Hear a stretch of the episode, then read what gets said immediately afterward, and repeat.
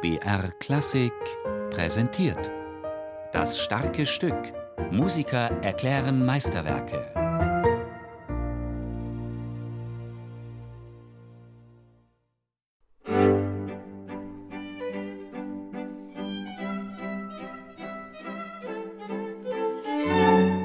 So in 1799 bekam Haydn den Auftrag, sechs Streichquartette zu schreiben. Und gleichzeitig bekam auch Beethoven den Auftrag, sechs Quartette zu schreiben. Naja, alles, was wir wissen, ist, Haydn hat nur zwei Quartette geschrieben und das war's. Später hat er noch eins geschrieben, aber das hat nur zwei Sätze und blieb unvollendet. Opus 77 Nummer 1 ist also eines seiner letzten Stücke für Streichquartett, obwohl er danach noch zehn Jahre lebte. Later, but uh, it's one of his last quartet.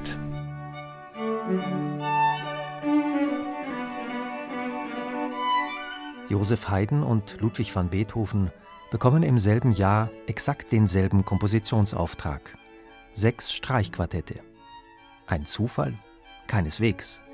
Denn auch der Auftraggeber ist ein und derselbe. Fürst Franz Josef Maximilian von Lobkowitz, geboren 1772 in Böhmen. Lobkowitz war ein adliger Generalmajor, aber seine eigentliche Liebe galt der Kunst.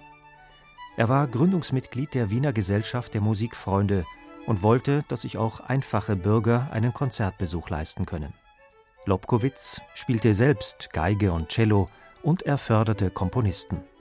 Beethoven unterstützte er mit einer Jahresrente von 4000 Gulden und der widmete ihm einige seiner größten Werke, darunter die dritte, fünfte und sechste Sinfonie. Mit Haydn dagegen hatte Lobkowitz keine so enge Verbindung. Warum gab er Haydn und Beethoven dann denselben Auftrag? Wollte der 26-jährige Fürst die beiden Komponisten gegeneinander antreten lassen? Musikalische Wettbewerbe waren damals durchaus üblich.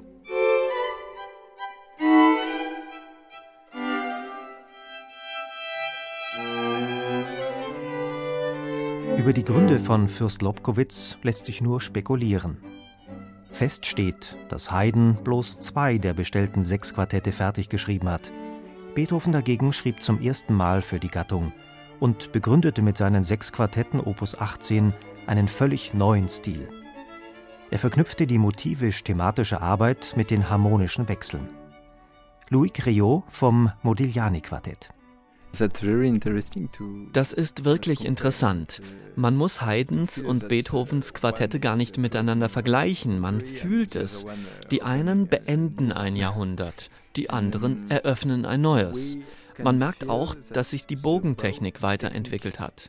Der französische Bogenbauer Tourt hat damals die ersten Bogenstangen aus Pernambukholz gebaut und die machten einen viel kräftigeren Klang. Aber es klang immer noch elegant und Haydn war ja ein Mann des galanten 18. Jahrhunderts. In seinem Streichquartett Opus 77 Nummer 1 geht Haydn über die Tonsprache des 18. Jahrhunderts hinaus. Der erste Satz beginnt wie ein Marsch und spinnt sich dann mit unzähligen Einfällen fort. Ein brillanter Kontrapunkt, virtuose Soli und Dialoge. Das Adagio ist einer der schönsten und innigsten Sätze, die Haydn je geschrieben hat.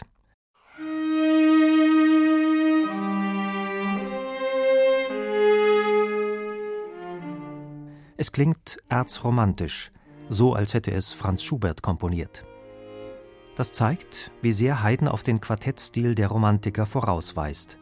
Mit Modulationen, mit der Verbindung von Reihungs- und Entwicklungsprinzip, mit der Unterscheidung zwischen Oberstimmen und Tuttisatz. Erst spielen die Instrumente das Hauptmotiv im Unisono, dann wandert es durch die Stimmen.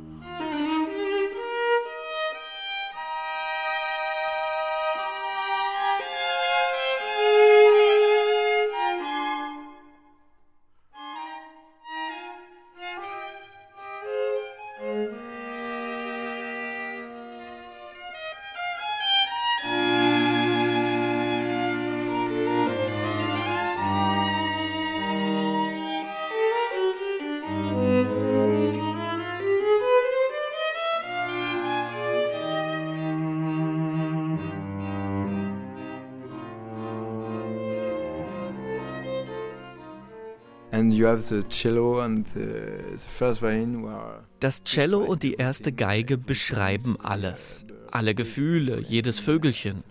Und der Bratschist und ich bewegen uns ständig vorwärts durch verschiedene Landschaften. Da ist immer dieses Dam, Bam, Bam, Bam, wie der Lauf des Lebens. Immer weiter. Das zu spielen ist ein seltsames Gefühl, weil wir uns immer fragen, sollen wir auf das Rubato der ersten Geige warten oder sollen wir auf unserer Linie bleiben? Wir machen dann etwas dazwischen. Ein ganz schön diplomatischer Job. So maybe something between diplomatic job.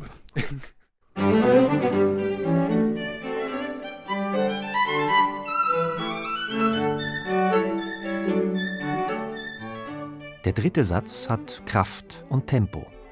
Haydn hatte wohl schon die radikale Tonsprache seines früheren Schülers Beethoven im Ohr.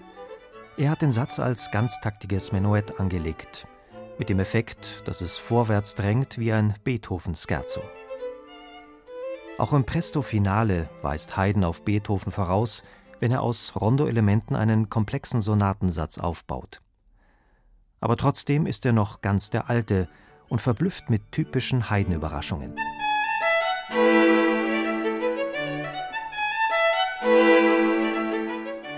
Diese Musik klingt nicht, als hätte hier jemand keine Lust mehr aufs Komponieren gehabt.